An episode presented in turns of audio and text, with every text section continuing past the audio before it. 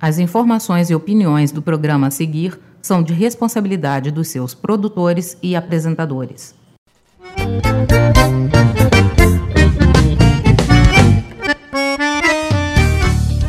Atenção invernada! Está entrando no ar o programa mais bagual da Zona Sul. Começa agora o Buena Cheia!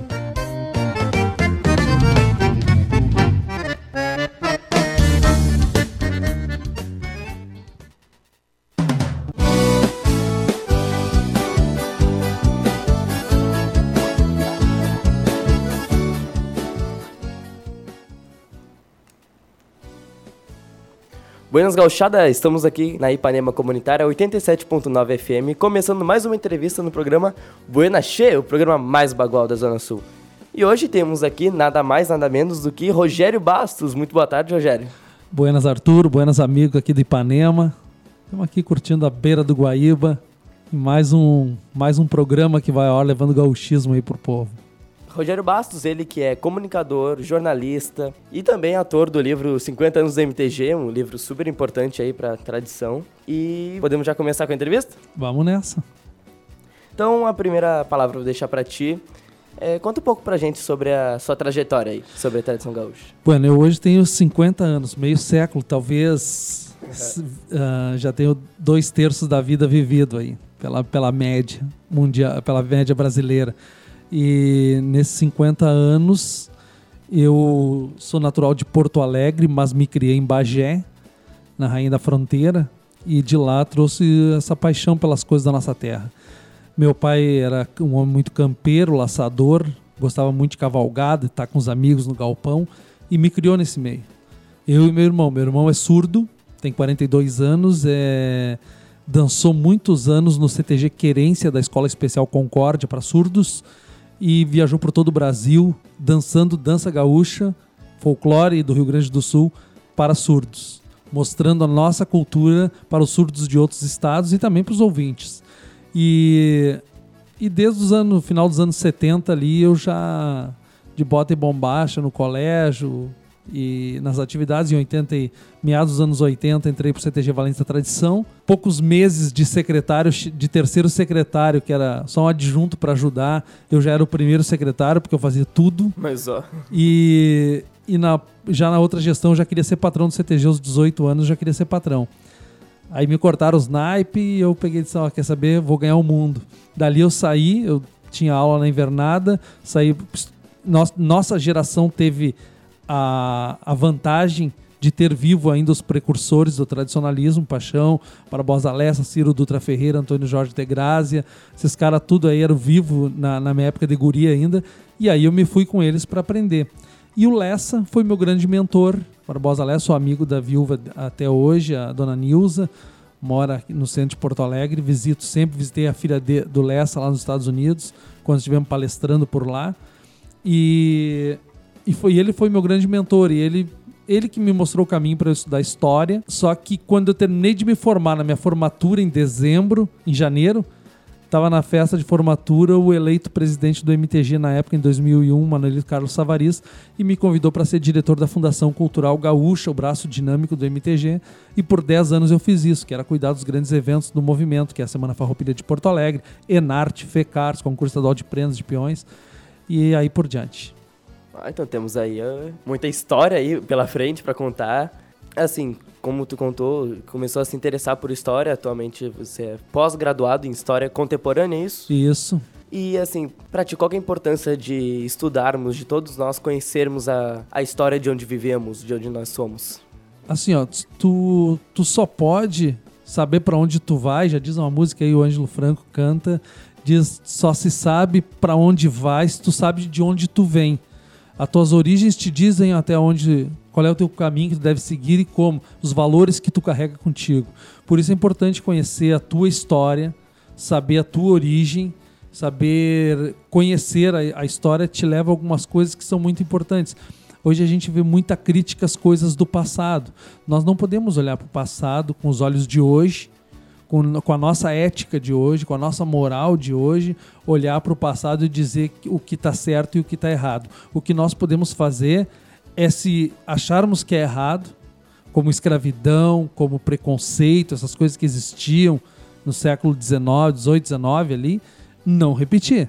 Agora, nós não podemos julgar o passado. Nós não temos como fazer isso. Então, estudar a história é importante para aprender até mesmo com os erros que se cometeu. Sim, saber os erros só servem não para olhar e continuar julgando, né? Porque não vai adiantar de nada tu não, julgar não o passado. adianta julgar. É só serve realmente para não cometer. Porque tipo, a escravidão hoje continua. Qualquer lugar assim, tem lugares aí que tu menos espera, as pessoas são escravas. E não só o negro como escravo. Quando se fala em escravo, é escravizar o ser humano. Sim. O ser humano ser escravizado pelo seu igual. E aí não é só não é só a raça negra, mas o próprio homem. Se nós irmos mais atrás na história, antes do escravo africano vir para cá, se pegar Roma, Grécia ali, o escravo era branco. Então nós não podemos nos basear, porque tem gente que às vezes escuta, vira as costas para o hino rio-grandense, porque diz que povo que não tem virtude acaba por ser escravo. E não é uma ligação direta com o escravo africano que veio para o Brasil, mas qualquer tipo de escravidão. Sim, porque o que o, o hino queira dizer é que se tu não, se teu povo não tiver um pulso forte, se teu povo não tiver essência, vai ser escravo. Exatamente. Tu não precisa ser um escravo para andar acorrentado, pode ser um escravo intelectual, psicológico. Sim. Escravidão tem de várias maneiras. Então é esse o cuidado que nós temos que ter, de não nos subjugarmos. Sim. Falando aí sobre a essência do gaúcho, a cultura gaúcha. Tem muita gente que anda dizendo que ela está morrendo, né? Está perdendo forças. O que você acha sobre isso? Tudo são ciclos. Tudo, em toda a história são ciclos. Se tu pegar ali o surgimento do, do tradicionalismo, não organizado, mas aí tu vai no século XIX, tu pega o Partenon literário, 1865. Estava acontecendo a Guerra do Paraguai. Em 1800 e 1868, nós temos a criação do Partenon Literário pelo Apolinário Porto Alegre e jovens que na época eram contra uma série de coisas, entre elas a escravidão, que muitos deles os pais tinham escravos. E eles eram contra, então eles lutaram para evitar isso. Ao mesmo tempo, eles criaram uma literatura nossa aqui no Rio Grande do Sul. Só que isso não foi muito longe. Aí, 30 anos depois, uma geração depois, vem João Cezimbra Jaques criando o Grêmio Gaúcho, Porto Alegre, Bagé, Santa Maria, União Gaúcha de Pelotas. Nascem agremiações voltadas para as tradições gaúchas. E desaparecem também. Aí, nos anos 20, toda a literatura regional vem à tona quando acontece a Semana de Arte Moderna no Brasil. Rio Grande do Sul vem todos os escritos de Augusto Maia, Augusto Meyer, uh, Darcy Zambuja, todos os escritos de João Simões Lopes Neto, que tinha que morreu em 1916. Os escritos dele estão pujantes e logo em seguida acaba também. O Rio Grande muito analfabeto. E aí não tinha como divulgar tanto essa literatura. Aí nos anos 40 para 50 surge o tradicionalismo com mais força. E ele vem com força porque nessa época a tecnologia aparece. O jornal Diário de Notícia tem uma coluna sobre tradição gaúcha. E em 1955 surge o Grande Rodeio, com o patrocínio do Brincoringa, que ficou conhecido como Grande Rodeio Coringa, mais tarde Grande Rodeio Farroupilha. E esse programa de rádio, ele não era limitado, os rádios não eram limitados como hoje, eles têm um alcance. Era todo o Rio Grande do Sul e eles entravam no Uruguai, a Rádio Farroupilha, por exemplo. E essa e essa coisa nova que estava surgindo de trovadores, declamadores, cantadores, porque música gaúcha não existia em 47, 48.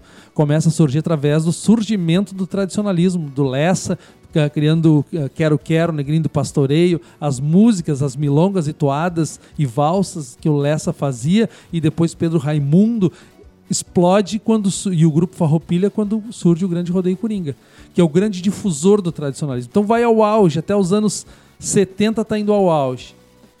Aí dá uma decaída e nos anos 80 volta com força, nos anos 90 muito ba baile nos anos 90 e que tu, Arthur, ainda nem era nascido, Não, nem... explodia, os bailes explodiam, e a gurizada saía de um baile e ia pro outro, que terminava uma hora depois, eles iam pro outro. O CTG já terminava mais tarde, o pessoal sabia que o pessoal saía para lá depois. Na Zona Norte era assim, tu saía de um baile e ia pra outro para terminar a noite. Então tu ia de manhã para casa, depois de bailar a noite inteira sem parar. Aí entra os anos 2000 e isso começa a diminuir. Então são ciclos, são gerações. Por quê? Porque hoje tu chega em casa, tu tá sentado no sofá com o controle na mão, tem Netflix, Amazon Prime, tu tem uh, YouTube, tu tem o que tu quer, tu quer escutar música, tu tem Spotify, Deezer, tem milhares de lugares que tu pode. Então até escutar rádio às vezes tu deixa de lado porque tu quer selecionar só as músicas que tu gosta. E muitas vezes as rádios deixam tocando qualquer tipo de música ali o dia todo. Tem um programa lá no meio encaixado assim. Então, por isso tu tem que ter uma programação quase que permanente para chamar a atenção do teu ouvinte e para o pessoal ir para o baile tu tem que ter atrativos. E os CTGs não se atualizaram nesses atrativos. Então, tu tá em casa, no ar-condicionado, aquele calorão lá fora, tu com o controle na mão, tu pode olhar futebol, qualquer tipo de filme, quando vê o sofá te abraça e tu não consegue mais sair. Então, talvez esse, é essa visão aí que o pessoal esteja hoje tendo que o tradicionalismo está mais fraco, está decaído. Tem problemas? Tem, como toda a sociedade tem porque o tradicionalismo é um pedacinho, é um dos segmentos da sociedade, como o futebol é, como o clube é, o CTG é um clube de tradição gaúcha e ele, tá, e ele vive os problemas que a sociedade vive. E tem muita gente que. Provavelmente um dos motivos de não se lotar mais os bailes, como tu disse, o sofá abraça e não sai mais. É porque o pessoal quer o lazer de casa, não quer sair para os lugares. E teria algumas, algumas formas de um CTG se adaptar a, a essas novas mudanças, essas novas tecnologias para atrair mais o público? Em épocas de crise, tu tem que ter criatividade. Então, o, o, o, que que é? Muitas vezes o CTG está fechando e aí pega qualquer um que não deixe fechar. Ah, eu vou abraçar para não fechar. Mas daqui a pouco aquela pessoa não é preparada para aquilo. Tu vai tomar uma água mineral num rodeio ou num baile, é cinco reais. Isso aí era uma coisa que vai contra o consumidor. 500% em cima de uma água mineral bah. sem gás que tu vai tomar. Então, aí, cara, poxa, eu compro essa garrafinha 79 centavos e eu pago 5 reais num baile é um exagero, sem dúvida nenhuma é um exagero. Às vezes a bebida não está gelada como tu quer, e em casa tu tá com o teu freezer, que está do lado, ali na cozinha, onde tu sai, pega tua cerveja ou teu refrigerante e te senta para assistir no ar-condicionado gelado. Poxa vida, eu vou sair daqui para ir para aquele calorão lá. O que, que tu tem que proporcionar? Que o cliente, teu cliente que foi no teu CTG, se sinta bem. Quando ele entrar na porta do CTG, ele seja atendido pela invernada. Que as pessoas vão lá conhecer, conversar, porque se eu entro e se eu saio do, do teu CTG e não me faz diferença nenhuma, eu vou ir para o outro, vou ir para o outro e daqui a pouco eu vou para um lugar onde as pessoas me tratam bem, me querem bem, me oferecem coisas boas, vantagens. Nos anos 90 eu não fazia isso. Tu até colocava uma placa na porta e dizia: aqui não entra assim, não entra assado, não entra do outro jeito, não pode, não pode. CTG virou a sociedade do não pode. E não era para ser assim. É só que naquela época era um auge. Tu te dava o luxo de dizer: não, eu não, não quero aqui. Hoje não. Antes, para ti te associar ao CTG, um sócio tinha que te indicar para dizer que tu era bem-vindo ali, porque aquele sócio era responsável se tu fizesse uma bobagem. E eu vivi todo esse tempo aqui, eu tô te dizendo porque fui secretário de CTG e associava as pessoas. Hoje não. Para que eu vou me associar? Qual é a vantagem de eu me associar? Ah, tu vai dançar na invernada. Tem gente que já não se associa, só paga a caixinha da invernada. E aí tu nem é um associado CTG. Teu único vínculo hoje é o cartão tradicionalista que muitas vezes o pessoal vai contra ele, mas ele é uma das vantagens que vinculou aquele associado ao CTG. Mas qual é a vantagem que eu tenho de ser sócio hoje? Qual é a vantagem que eu vou ter? Isso que se eu vou pagar 150 pila, 240 pila por ano, 20 pila por mês, qual a vantagem de eu ser? Se eu for, por exemplo, DTG do. Vamos pegar um exemplo do São José, Gaúcho São José, tu pagava a mensalidade do Clube São José, usava a piscina do São José e era associado do DTG Gaúcho do São José. A mesma coisa os guri do Lenço Colorado, do Esporte Clube Internacional, que hoje acho que não tem mais o DTG do Inter, parece que terminou, mas era uma outra entidade. Tu te associava ali e tu ia nos jogos do, do teu time. E aí, ao mesmo tempo, tu dançava na tua invernada. Então, o, o, o que, os outros CTGs, o que, que poderiam oferecer de bom para levar o, o, cliente ou levar o, o tradicionalista de volta para o galpão. Aí tem que ter criatividade. Bom, certamente iria cativar bastante o público que oferecessem mais serviços, né? Oferecessem mais benefícios para a pessoa querer se associar e não só dançar, né? Exatamente, eu posso citar um monte de coisa. Eu pago. Vamos pegar o tudo pelo social que tem ali no João Alfredo, que tem uma laminuta gigante para duas pessoas tem que calcular, tu tem que viver no, no cálculo. Uma vez eu disse pro, no meu CTG, no tempo que 1,99, isso aí era 1997, que 1,99 estava no auge, eu disse, gente, vamos fazer a janta do 1,99? Não, mas aí vamos ter prejuízo. Fizemos os cálculos do, do, da coxa e da sobrecoxa e mais arroz e feijão, quanto dava. E o jantar na sexta-feira, depois do, da invernada, era 1,99. Começou com a invernada jantando, depois os pais da invernada vieram comer, depois convidaram os amigos. Quando nós paramos, que fechou o departamento, que era da, do Álvaros, nós tínhamos toda sexta-feira o jantar de 1,99, 300 pessoas jantando. Bom. Nós não ganhávamos muito dinheiro na janta mas no, no valor agregado, quantia. Na sobremesa, na, na, bebida, sempre bem gelada. A invernada terminava o ensaio na hora da janta, em vez de jantar, a gente ia atender o pessoal, levar nas mesas, ajudar. O que está precisando? Quer tomar um mate antes? E fazia licor, levava para senhoras.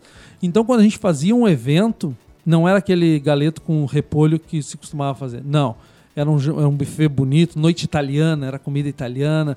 Por quê? Nós podemos fazer os jantares de etnias. Afinal de contas, o gaúcho é formado de várias etnias. O jantar, um jantar alemão, um café colonial alemão, com cuca, linguiça no baile, no meio da madrugada parar e fazer um brodo que nem tu faz nas noites italianas.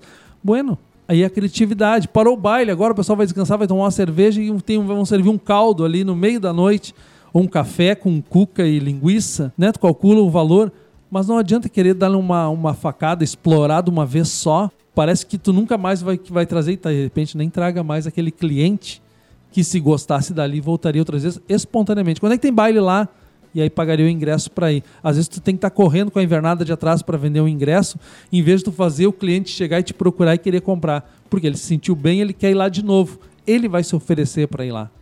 Sim, tem muito, tem muita gente que não gosta, ou pelo menos não se interessa em CTG, porque geralmente é, o ingresso é pago um valor único e tu paga, sei lá, 40 pila só pra tu entrar lá, entendeu? É pai, mãe e filho, 120. Sim, tem, tem muita gente que só vai quem dança. Também tem, normalmente, o, o que dança, o dançarino, ele tem um certo desconto. Mas vai, ele, ele quer levar a família. Ele quer que o pai, a mãe, a avó, o tio, a tia vão prestigiar a apresentação Sim. dele. Olha a grana que vai tudo nisso, né? Como tu disse, o I99 ali, ele sai mais barato para todo mundo e com bastante gente ele faz sucesso no CTG, né? De 1,99 de 1 em 1, ele paga o valor da janta. Ex exatamente. Na época, a gente fez o cálculo uh, para 1997, saía 1,75 o galeto, o arroz e o feijão pronto. 1,75. Só que depois na quantidade, isso aí era para 50 jantas. Depois para 300 o nosso lucro aumentou e a despesa diminuiu. Então daí passou a custar 1,65. Diminuiu em 10 centavos quando aumentou isso aí. Só que nós aí eram 300 pessoas consumindo bebida e eram 300 pessoas consumindo uh, sobremesa e eram 300 pessoas comprando as rifinhas normais lá que tu faz na corrida. Ah, vamos sortear aqui uma torta, o pessoal leva para casa. Uma camisa do Inter. É, vamos sortear alguma coisa aqui, uma brincadeira. Aqui em Ipanema, por exemplo, tem o CTG Descendência Farrapa, que é aqui perto, da onde saiu um grande amigo meu que faleceu ano passado e depois era peão poeta do CTG Glauco Saraiva, do Grêmio Sargento Expedicionário Geraldo Santana, que era o grande trovador e poeta Albeni Carmo de Oliveira. Ele era o tipo de cara que era bom ter no CTG. Todo CTG tinha que ter um cara que faz improviso. Fulano tá de aniversário hoje. Que é coisa mais legal, em vez de chamar a pessoa para frente do palco para cantar o Parabéns Criolo, que costumam fazer, porque quem é envergonhado e não é de palco, fica, morre de vergonha de ele na frente. Então tu ia até a mesa da pessoa com a invernada, levar um bolinho que a gente faz na pizzaria e cantar o parabéns lá na mesa junto com a família, aonde a pessoa está se sentindo protegida, é muito mais bonito. Mas nós fizemos sempre errado. Sempre fizemos errado no CTG. E outra, o Albeni fazia o seguinte, o cara tava de aniversário, ele pedia o um nome e o que, que o cara fazia e tal, e ele largava tudo em verso. Né? Fazia verso para aquele visitante. A pessoa se sentia valorizada. E é isso que as pessoas querem, se sentir valorizadas. Porque todo ser humano só busca na vida ser feliz. Tu só vai num lugar que tu te sente bem, sente prazer e é feliz. Esse é o nosso objetivo. Qualquer lugar onde tu te sente infeliz, não sente prazer, tu não vai. Então, o que, que nós temos que proporcionar? Prazer e felicidade. E, esse, e essa é a função, é achar como fazer isso. Sim, e depois de uma longa conversa, ainda vai continuar. Estamos chegando no finalzinho do primeiro bloco. E teremos um pedido de música. Qual é a música, Rogério? Vamos trazer Milonga para Honório Lemes, que é, tem um refrão do Leão do Caverá, para quem conhece a Revolução Federalista de 1893, onde Honório Lemes tem uma frase marcante que fica no refrão dessa música, vocês prestem atenção. Quero leis que governem homens, não homens que governem leis. Prestem bem atenção no refrão e na letra dessa música e vê se não se encaixa bem nos dias de hoje. Então se bora pro nosso bailezito.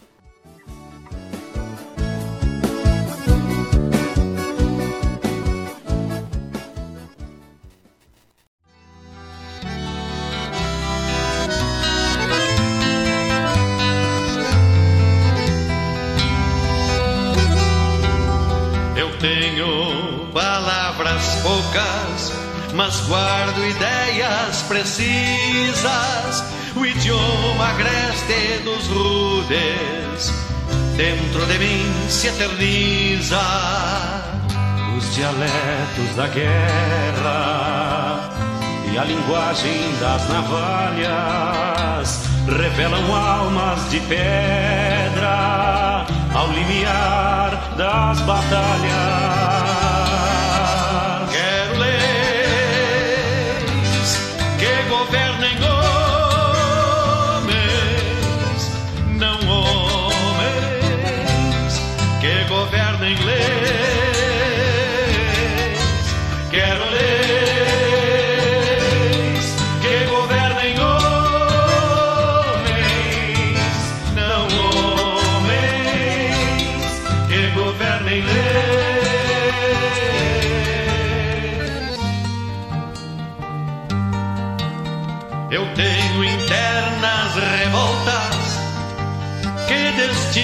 Tiranias, a opressão que me aflige, me compele a rebeldia.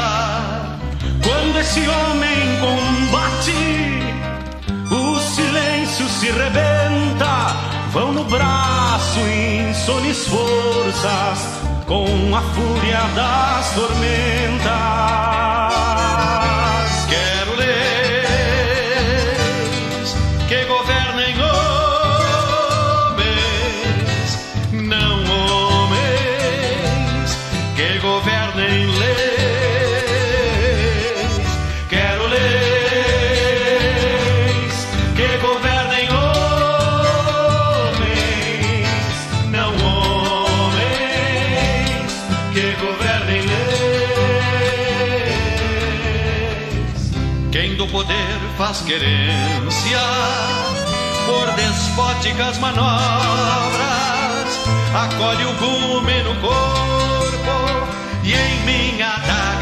dobra.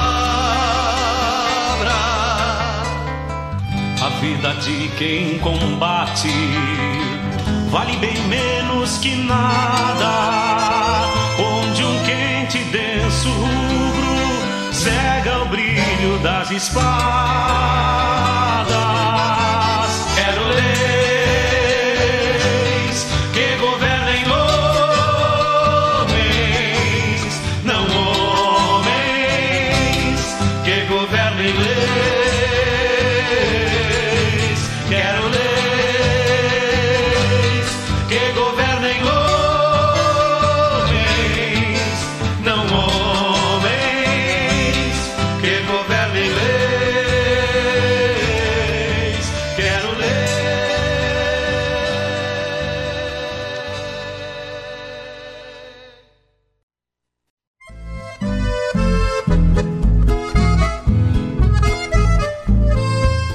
Ipanema Comunitária para todas as querências.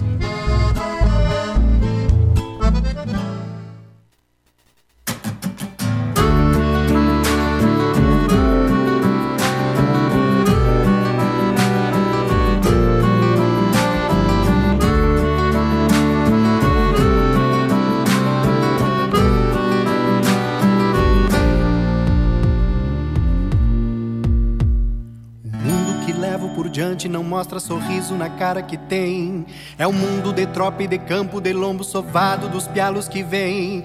Eu fecho esse mundo de frente, afiando minhas garras pro mal e pro bem. Mas também sei sonhar nos sonhos de um certo alguém.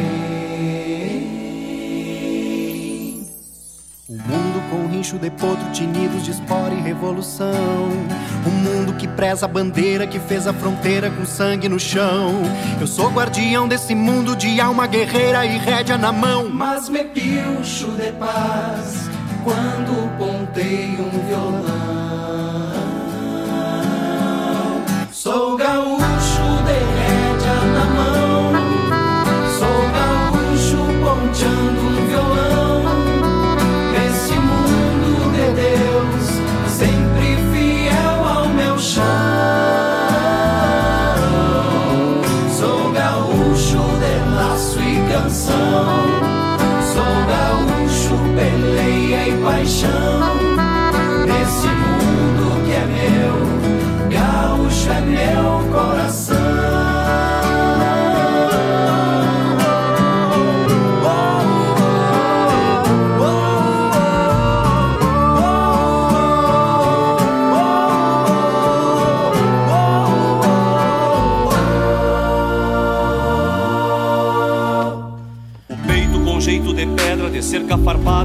rédea certeira. Na lida mostrei o destino pra muito malino, sem eira nem beira.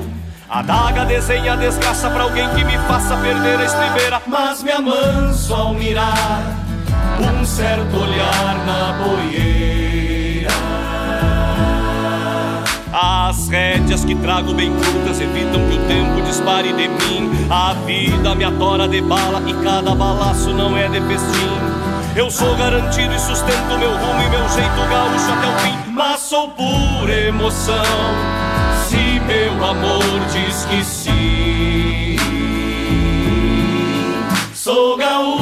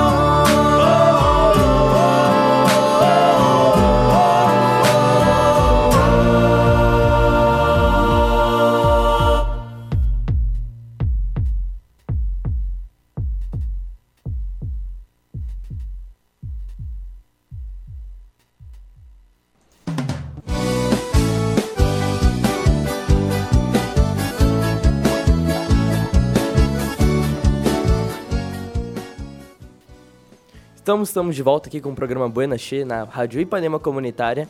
Após esse emocionante bloco musical, quais foram as músicas? Primeiro foi Milonga para Honório Lemes, música do Jaime Vaz Brasil, música do acampamento da canção lá de Campo Bom, que tem uma letra fantástica, né? E Gaúcho Coração, na voz do Gustavo Brodinho e do Cristiano Quevedo. E uh, o Brodinho, que é do- era do Masbá e que deve estar voltando para alguns shows aí, um grupo vocal dos tempos das vocaleiras que tinha no Rio Grande do Sul, que já se foi há muito tempo, depois virou os grupos de baile e tal, mas grupo vocal mesmo, que nem o Masbá, nós vamos ter oportunidade, talvez esse ano, de assistir mais uma vez ainda. Beleza, e prosseguindo agora com a entrevista, ah, Rogério Bastos, né, também é, faz palestras pelo Rio Grande do Sul inteiro e pelo exterior também. É, nós começamos no exterior, para exterior para mim era ir a Ribeira, né? Atravessar ali em Santana do Livramento e entrar no Uruguai. É, ou então em Bagé, a gente ia muito a Ceguá, Sim. 60 quilômetros, nós estávamos no exterior, entrava Uruguai adentro. Por isso, às vezes, a, a província Cisplatina a gente nem considera que é internacionalmente falando estar na- no Mercosul, na América Latina. Mas ah, aí teve viagens a Buenos Aires, nós tivemos a Corrientes, fomos ao Chile, em Antofagasta, festival de folclore, fomos a Machu Picchu, no Peru. Tivemos a oportunidade em 2007 ir na Alemanha, na Holanda, na Áustria e na Espanha. E a mesma coisa em 2016 eu fui na China, Ainda bem que foi em 2016, não é agora. Mas eu tive em Dongguan e Hong Kong e Dubai. Ficamos dois dias, dois dias em Dubai. E colônias gaúchas pelo mundo. E 2018 eu estive nos Estados Unidos em março, uh, em Orlando, na Flórida, em Connecticut, em algumas cidades ali ao redor na, na Flórida. E finalmente, em setembro, aí nós fizemos toda a costa leste do, dos Estados Unidos, visitamos Carolina do Sul, Carolina do Norte, visitamos Washington. Então aproveitamos bastante a passagem pelas terras do Tio Sam, palestrando, que a minha esposa é, é vice-presidente do Instituto Escola do Chimarrão de Venâncio Aires e é jornalista também e, nós, e trabalha no é jornalista do Grêmio Geraldo Santana e eu trabalhei muito tempo pelo movimento tradicionalista gaúcho isso que nos permitiu a gente tá levando a cultura gaúcha para fora. E recentemente tivemos em Santa Catarina, antes de fecharem as fronteiras aí e pararem os eventos, nós estivemos palestrando também para o curso de avaliadores e também no Paraná. E sobre as palestras, eu vi que uma das últimas foi sustentabilidade. Mas assim, quais são os temas que tu procura abordar nas palestras? O forte é a história do Rio Grande do Sul, do tradicionalismo gaúcho, né, que foi a minha, a minha base aí de, de criação e tudo sobre Revolução Farroupilha. O tema de 2013 da Semana Farroupilha do Rio Grande do Sul foi proposta minha para o Rio Grande do Sul no imaginário social, porque nós precisamos estar sempre mexendo com a literatura, com, a, com o nosso folclore, é importante que está caindo. Esse sim está caindo em desuso. O tradicionalismo ele sofre pela troca de ciclos, eles têm umas altas e baixas. Agora, folclore em si, apesar de ser dinâmico e aparecer sempre, depois que a academia assumiu a cabeça das pessoas, uh, houve o descrédito. Tu não acredita mais na, uh, em superstições, nas crendices, nas benzeduras que tanto curou gente da nossa idade aí, pelo menos as pessoas que nos ouvem que fizeram um curso de datilografia, com certeza esses acreditam no nosso folclore, nas crendices, superstições e também nas benzeduras. Depois as novas gerações, né, a geração digital aí dificilmente acaba acreditando nisso. E para ti, qual a importância da gente relembrar a cultura gaúcha e viver ela? Fundamental para mim é que as pessoas façam o folclore. Porque só para te ter uma ideia, a criança e eu brinquei dizendo que as pessoas que fizeram curso de datilografia, porque quem fez, fez isso aí nos anos entre 70 e 80, e eu digo essas pessoas porque elas viveram uma época em que o folclore era fundamental na vida das crianças. O folclore ensinava a criança a obedecer às regras. Porque quando ia jogar bola no meio da rua, tu fazia duas goleirinhas goleirinha de chinelo. E aí tu tava jogando futebol, daqui a pouco um passava correndo pelas goleirinhas e voltava, e aí um já gritava, saiu, e todo, daqui a pouco eles faziam um congresso técnico ali no meio, porque quem é guri sabe como é que é, todo mundo se xinga e decide o mais forte, o dono da bola. Não, ó, se passar o chinelo, saiu. Aí é tiro de meta, é escanteio. Então tu começa a criar as regras. E as crianças, automaticamente elas veem a regra nascer e elas obedecem a regra, porque quando elas for jogar com outros, elas vão dizer a regra é essa. Vão seguindo. É. E hoje não tem mais isso, tu não joga mais futebol no meio da rua, tu não faz mais o chinelo. As crianças não brincam de coisas onde elas criam as regras e elas estipulem aquelas regras vão valer, elas são universais. Pro futebol a regra é universal. Então, mas tu não tem mais isso tu senta na frente do videogame, pega um GTA e é, a regra básica é não ter regras. E não estou dizendo que o videogame seja o grande culpado de tudo, mas a, a, o abandono das coisas do folclore, da espontaneidade de aprender em casa e brincando com outros, com seu grupo local, aquelas pessoas que te protegem, que estão ao teu redor. O Lessa dizia isso na tese dele, o sentido e valor do tradicionalismo. Uh, o grupo local são aqueles que fazem as coisas meio parecido e se protegem e nós vamos perdendo isso, porque as crianças já nem saem mais para a rua ali pro, com os amiguinhos para brincar. E eles, eles podem brincar online com gente de outro país, de outro lugar, que às vezes eles nem sabem quem são.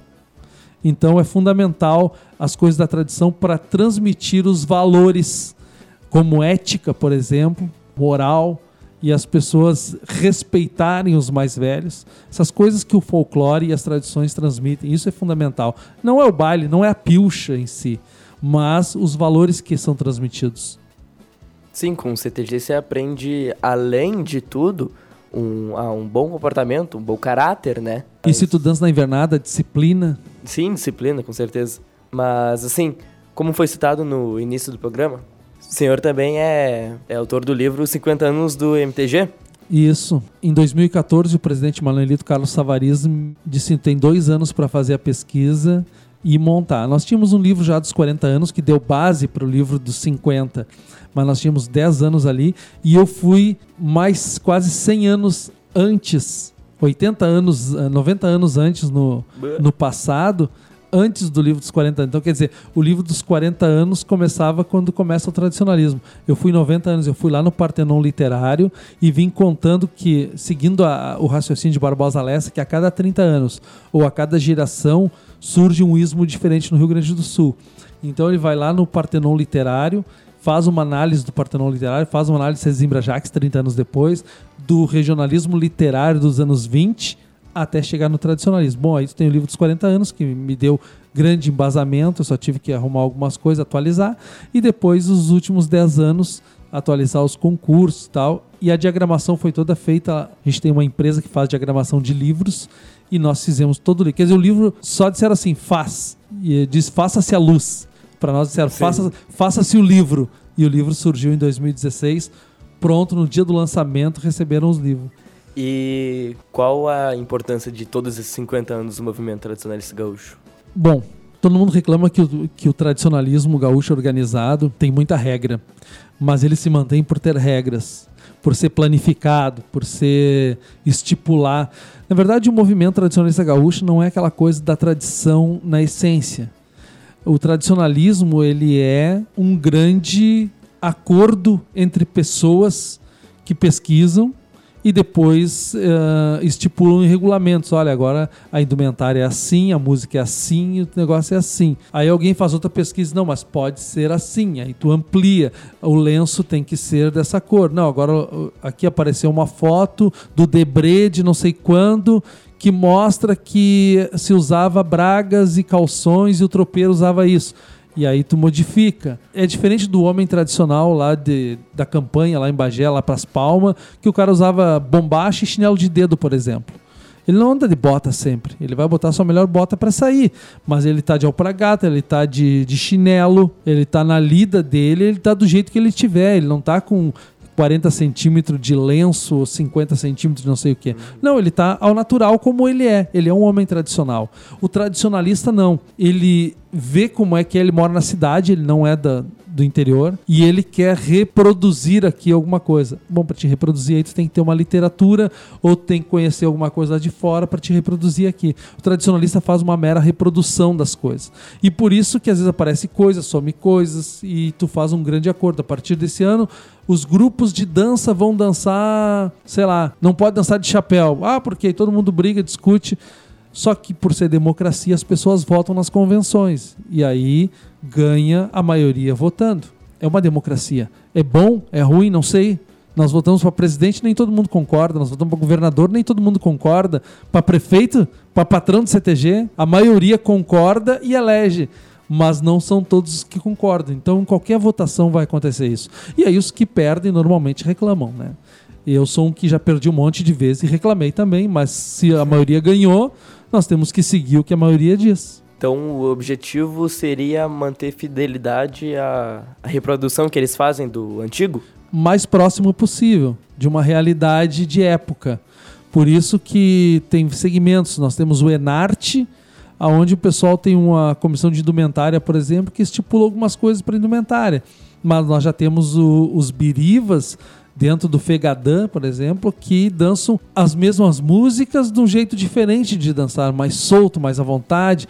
Tem mais músicas que o Paixão pesquisou. O tradicionalismo gaúcho se prendeu às suas 25 danças que estão na lei estadual como patrimônio imaterial da, do Rio Grande do Sul, as músicas e as danças. E aí são 25 que estão, são selecionadas, que era do antigo manual de danças do Achegas e do caderno número 9 do GTF. Aquilo virou uma lei e está na lei aquilo ali.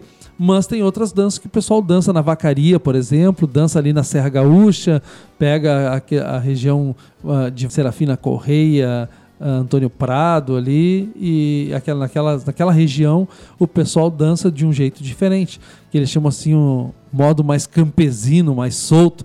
Uns chamam de estilo paixão, que não sei se é estilo paixão, acho que é que o Enart chegou numa técnica tão grande, os rodeios chegaram numa técnica tão grande que tu desconta até alguns milímetros do lenço ou da bota ou que o cara pisou para fora do lado errado. E o caminho não é esse. O negócio é demonstrar. Nós estamos totalmente errados. O objetivo é entrar na escola e ensinar as novas gerações. É o que o Lessa preconizava. Tu ensina as novas gerações e aí vem uma geração que nem a tua, que está tá na idade juvenil. Se, se ele tivesse chegado no colégio quando era o Mirim, teria muito mais gente dançando e propagando as coisas da tradição gaúcha. Que não é só a dança, não é o laço, não é a música. E sim os valores do respeito, da ética, da moral, do fio de bigode, respeitar a palavra empenhada. São essas coisas que são fundamentais. Falando de valores, falando de essência, assim, tem um, talvez uma pergunta polêmica, digamos assim, mas tem muita gente que dizem que é ah, o gaúcho de verdade. Porque tem quem diga que tem gente que se fantasia de gaúcho. Sua opinião sobre isso qual seria? Minha opinião é a seguinte: o que, que é a verdade? O que, que é o verdadeiro? Eu vejo também gente escrever o verdadeiro tradicionalismo, o verdadeiro Sim. gaúcho. O que, que é a verdade? A tua verdade é uma, a minha verdade é outra. Quando Pôncio Pilatos perguntou para Cristo o que é a verdade, então, a resposta dele foi o silêncio. E se nós formos mais longe na mitologia, por exemplo, uh, chegamos lá em, na, na Grécia Antiga, um exemplo da deusa da verdade, que ela tinha um grande espelho e quando tinha alguma coisa para para saber se era mentira ou se era verdade, chamavam ela com seu espelho gigante e colocava na frente do espelho e vinha a resposta. E um dia Zeus a chamou com pressa e correndo pelos, pelo palácio, ela tropeçou naquele grande vestido que as deusas usavam e caiu, e o espelho se espatifou em milhares e milhares de pedaços. Então, como não podia mais remendar o espelho da verdade, Zeus determinou que em cada ser humano se colocasse um pedacinho do espelho. Por isso que cada um de nós, seres humanos, a partir da, da mitologia, nós cada um temos uma verdade nossa. Eu não posso discordar da tua verdade porque tu tem a tua razão e eu tenho a minha. Assim são as pessoas que dizem que o cara de Bagé é mais gaúcho que os outros, ou do Alegrete. Não, o gaúcho uruguaio e o argentino são mais gaúchos que os outros. Na verdade, não existe o mais ou menos. Existem os gaúchos, um ser diferenciado, criado na pampa, a partir das necessidades do século 17 e 18, que te obrigavam a sobreviver por que do século XVII? Porque quando o gado é introduzido aqui, o homem branco se deita com a Índia e nasce, nasce centenas de crianças que tinham mistura do homem branco com o índio e que muitas vezes não era aceito pela tribo e não tinha mais o pai para criar e esse ser se criou e se adaptou à pampa e daqui os índios charruas, minuanos, e aí tu entra na, na estância do Japeju, onde ficava grande quantidade de gado da América do Sul, e aí esses homens dominavam o cavalo para poder dominar o gado e poder ter couro, poder ter sebo, chifre que eles usavam e comer a carne. E esse homem que se adaptou tão bem ao cavalo, esse, esse ser passou a se chamar gaúcho. E os descendentes deles, e aí a mistura, depois era o espanhol, depois o português. E aí esse povo que já começou a nascer aqui mesmo, que não era mais português nem espanhol, e que nascia aqui e se adaptou às necessidades, as dificuldades do, do sul do Brasil, pelo frio, por, por tudo que oferecia aqui, as dificuldades, ele teve que se adaptar. E esse ser é diferenciado. Augusto Santilher, quando passou aqui em 1820, ele disse tudo isso. Diferente de Minas Gerais, São Paulo, outros lugares que ele tinha passado, o ser, o habitante aqui da Pampa, da província do Rio Grande do Sul, ele era diferente. Aqui até os cães latiam de um modo diferente. Ele, ele notou isso porque os cães mais quietos, que ficavam dormindo na porta das casas em São Paulo, Minas Gerais, era diferente do cachorro que batia no gado aqui. Um cachorro que alguém ia chegando uma visita e o cachorro ia lá bater na porteira.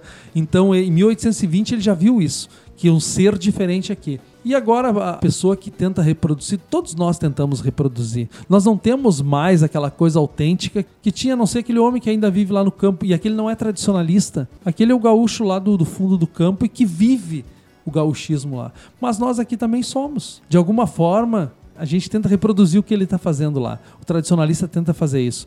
Então, ser mais ou ser menos porque eu sei dançar e tu sabe laçar, que nem o, o cara que domina o cavalo, a primeira coisa que ele diz é assim: ah, mas, mas não sabe nem puxar, da, puxar do queixo, não sabe fazer. Não, não sabe nem que lado monta, não sabe nem que lado laça. Então não, não, não é assim tentando humilhar. A partir do momento em que tu quer humilhar o teu semelhante, tentando mostrar que tu sabe mais, tu sabe mais da tua área. Porque daqui a pouco tu é mais campeiro mas os mesmos tropeiros que vinham muito antes do homem a cavalo, os que vinham montado, montado em mulas, trazendo ouro de Potosí, esses caras dançavam a chula, dançavam o Chico do Porrete, dançavam a dança dos facões, eles eram dançarinos também. Esses não são gaúchos porque, ah, por causa que ele não puxa do queixo, não sabe que lado monta. Porque se tu pega um cowboy americano mesmo, tu vai ver ele montando pelo lado direito. Ah, mas esse não é gaúcho.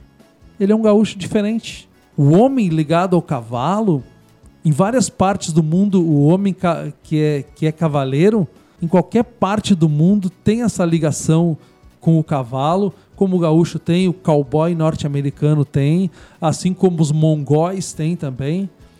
Então, a primeira coisa que não se deve fazer é tentar humilhar o outro pelo teu conhecimento.